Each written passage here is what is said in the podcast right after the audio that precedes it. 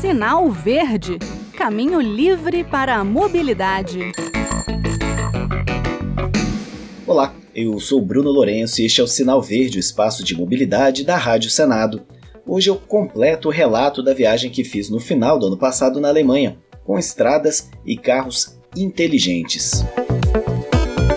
No último programa eu falei da experiência de dirigir nas BRs alemãs, as famosas autobahns que não têm limite de velocidade, e como essa estrada, essas estradas evoluíram de 2008 para 2021 a tecnologia do GPS e da velocidade de informação mudou e as estradas na Alemanha acompanharam. Hoje é a vez de falar dos carros repletos de tecnologia e como essa tecnologia auxilia na segurança. Como eu falei, em 2008 eu tive a oportunidade de dirigir um Audi 2.0 movido a diesel na Alemanha. O carro era uma bala. Assim que eu entrei na Autobahn, eu quis saber se o carro fazia jus ao esporte que ele trazia no nome. A aceleração era impressionante, colava as costas na cadeira.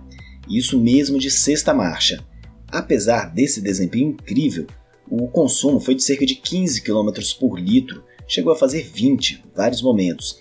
Tecnologia é isso, combustível de qualidade, claro, aliado à engenharia de primeira, que acabam trazendo ganhos no bolso e também para o meio ambiente por conta da queima eficiente do combustível.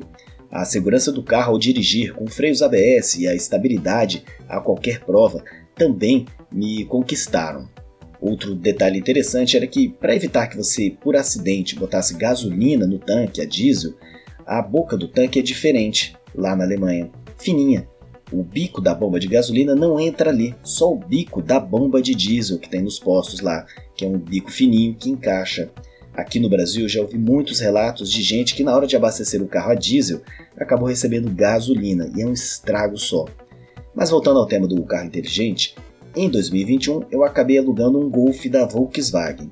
Parece um Polo vendido aqui no Brasil, mas por dentro o carro tinha tecnologia para dar e vender. O Golf tinha o ACC, o Adaptive Cruise Control, que acompanha a distância dos veículos à frente, permite ao usuário confiar pelo menos um pouco, né, na inteligência artificial durante a condução. Funciona com vários sensores espalhados ao longo do carro, todos interconectados com a central de computador do veículo para fazer cálculos e mais cálculos. Quando eu acionava o modo que dava mais autonomia para o carro, ele detectava, por exemplo, se eu estava invadindo a faixa de rolamento do lado e consertava o carro, ele virava, ele mexia mesmo. No início eu até achei que havia algum problema com a direção, que ela estava desalinhada, então que tinha alguma imperfeição na pista que guiava o meu carro para o lado. Mas nada disso. O carro simplesmente me trazia de volta para a faixa. Útil demais quando você dava alguma distraída e o carro ia um pouquinho para o lado. O painel do carro inclusive mostrava a faixa de rolamento. Eu não sei qual a atualização dessa funcionalidade, mas nas autobans o índice de acerto era total. Eu sabia exatamente o tamanho e a quantidade de faixas em todas as rodovias onde passei. Eu acredito que haja uma comunicação entre dados de GPS e de câmeras, pois em alguns trechos com obras e pista com tamanho reduzido, eu tive a impressão de que ele identificava essa redução. Outra coisa, eu escolhi a minha velocidade de cruzeiro, que podia ser bem alta, tipo 150 km por hora, e apertava o piloto automático. Aí eu podia cruzar as pernas o carro reduzia a velocidade se aparecia um carro lento na frente. Aí bastava eu dar seta e virar o volante para ele entender que eu estava fazendo uma ultrapassagem e ele acelerava de novo.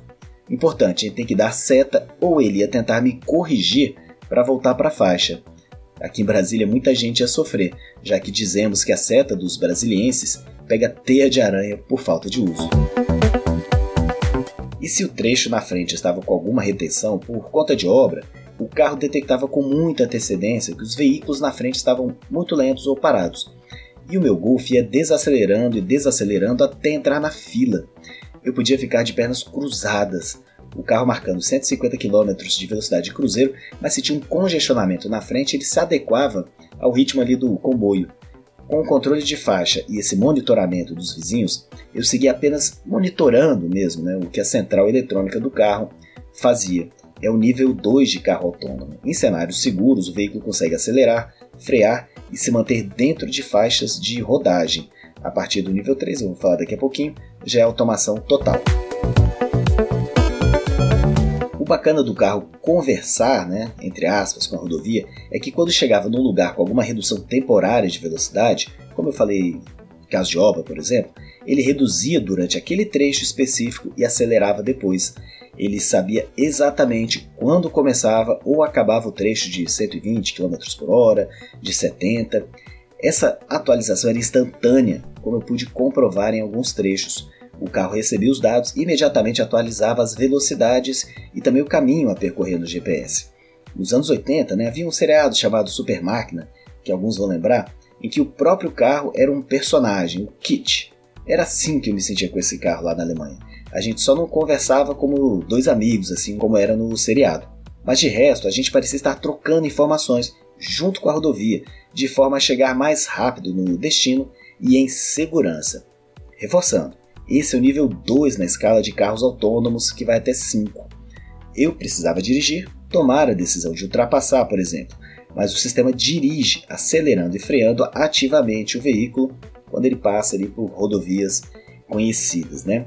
Esse sistema do Golf funciona até 210 km por hora. O sistema também usa os dados de rota do sistema de navegação para ajustar a velocidade do próprio veículo em curvas, cruzamentos e rotatórias, ou seja, nada de chegar no balão chutado. Aquela velocidade ali de cruzeiro que eu botei de 150 km por hora mesmo sem carro na minha frente, se eu fosse passar por algum balão, ele ia reduzir automaticamente, porque ia detectar que você não pode entrar no balão naquela velocidade. Então esse era o nível 2. No nível 3, o humano deve estar presente, alerta e capaz de assumir o controle do veículo a qualquer momento, especialmente no caso de uma emergência devido à falha do sistema. No 4, o motorista pode dar uma dormidinha em alguns trechos, ou então você pode entrar num táxi no aeroporto, por exemplo, de Congonhas, para ir para o de Guarulhos e o carro ser operado nesse trajeto específico só pelo computador. O nível 5 é quando o veículo está apto a operar em qualquer trecho, em qualquer lugar, sem assistência humana. Então entenderam, né? A partir do nível 3 já é a condução por conta do carro, mas com algumas especificidades. É o futuro, gente, já está aí às nossas portas. Bem, chegamos ao final de mais um Sinal Verde. Quer deixar uma sugestão? Nosso e-mail é radio@senado.leg.br e o WhatsApp da Rádio Senado é 61 98611 9591. Mande sua mensagem pra gente. Um abraço a todos e até a próxima semana. Sinal Verde Caminho livre para a mobilidade.